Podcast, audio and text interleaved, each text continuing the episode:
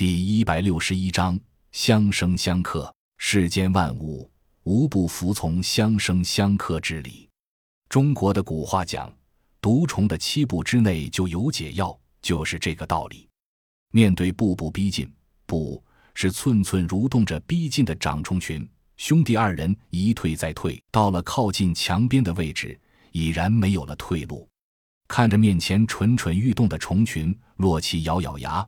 偏头低声道：“我顶着，你抓紧想办法。”甄笑阳嗯了一声，低声道：“好，你小心。”此时他的大脑转速抵得上四核 CPU 在生与死的绝境里，没有人不拼命挣扎。但这么多、这么奔放的虫群，该怎么才能消灭呢？这可能吗？不给他们思考的机会，虫群动了，带头的一只格外强壮的长虫滋滋一声尖叫。随即合身向前一扑，利箭般向着甄笑阳、洛奇射来。洛奇左脚踏前一步的同时，脚下发出“噗”的一声响。这一脚前，他显然用上了真力，双手反握唐刀，由下至上反手一撩。只听“呲咔”一声巨响，仿佛一块巨大的牛皮被生生撕开。那当头的长虫被由头及肩到腰身一刀劈为两段，掉在地上，犹自在疯狂的挣扎。洛奇轻轻呼出一口浊气，用武侠小说里的话说：“这一刀是他毕生功力精华所聚，务求一击毙敌，绝不留给对方喘息之机。”而他确实做到了。